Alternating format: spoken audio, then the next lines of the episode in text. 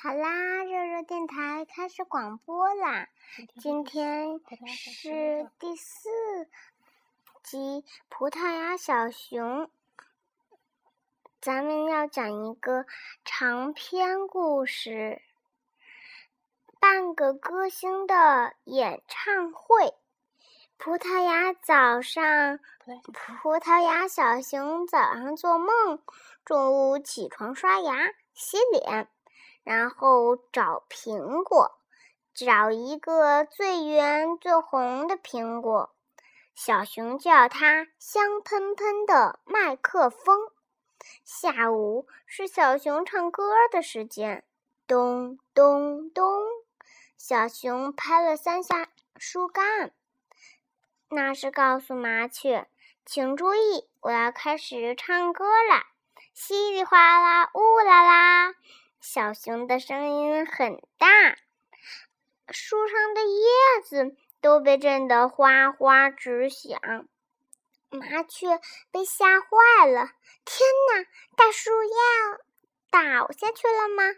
大树摇晃的时候，天上的太阳就好像要落下去一样。啊，太可怕了！麻雀想，麻雀准备。到远处躲一躲，可是他没有办法离开，因为小熊随时都可能停下来问他：“麻雀，你在听吗？”麻雀说：“是啊，我在听。”小熊说：“我唱的好吗？”麻雀没吱声。他不知道怎样回答小熊的话。小熊每唱一句，都会停下来问麻雀：“这一句唱的怎么样？”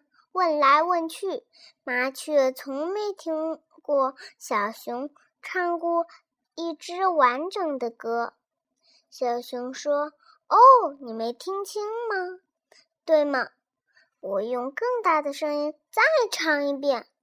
麻雀忙说：“太好了，太好了，小熊，你会唱抒情抒情曲吗？抒情歌曲吗？抒情歌曲吗？比如说，一只麻雀叽叽叽，叽叽叽，喳喳喳。我是妈妈的好娃娃。”白天去玩耍，晚上早回家。哎呀，妈妈，请你放心吧。小熊说：“哦不，我不唱那种软绵绵的歌。你知道我是个大力士，我喜欢有唱歌的，唱有力量，唱有力量的歌。稀里哗啦，小熊唱歌的时候。”麻雀再也不能逃开了。一天，葡萄牙小熊不好意思地说：“麻雀，我要搞个演唱会，你能找来些观众吗？你是我的好朋友，我只有求你了。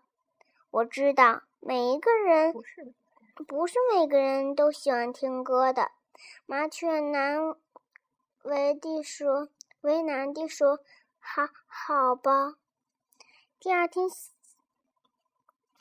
当然是下午了。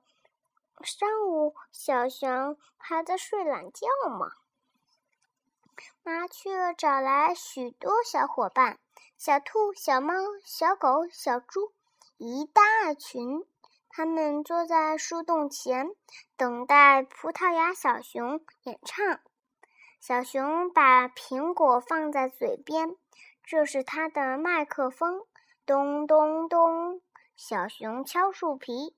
麻雀说：“请注意，下面由红歌星葡萄牙小熊为大家演唱。”呱呱呱，大家鼓掌，稀里哗啦。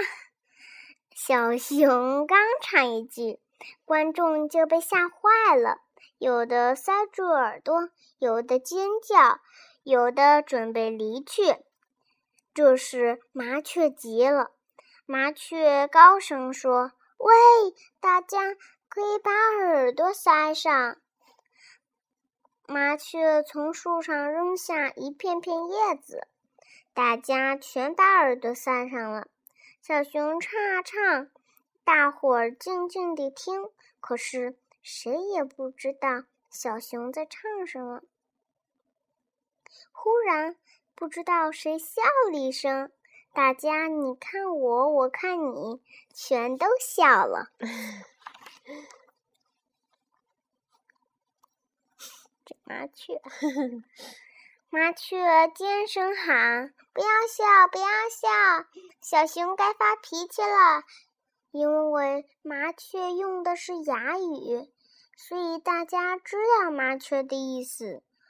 耳朵听不见，可是眼睛能看见啊。于是大家老老实实地坐在小凳子上，听小熊唱歌。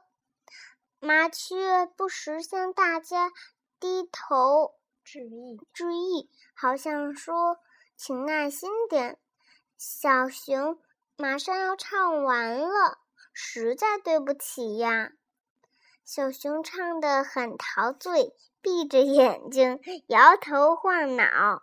嘿嘿，麻雀后来对它的妈妈说：“小熊唱歌，鬼哭狼蒙，狼嚎，鬼哭狼嚎，吓人。”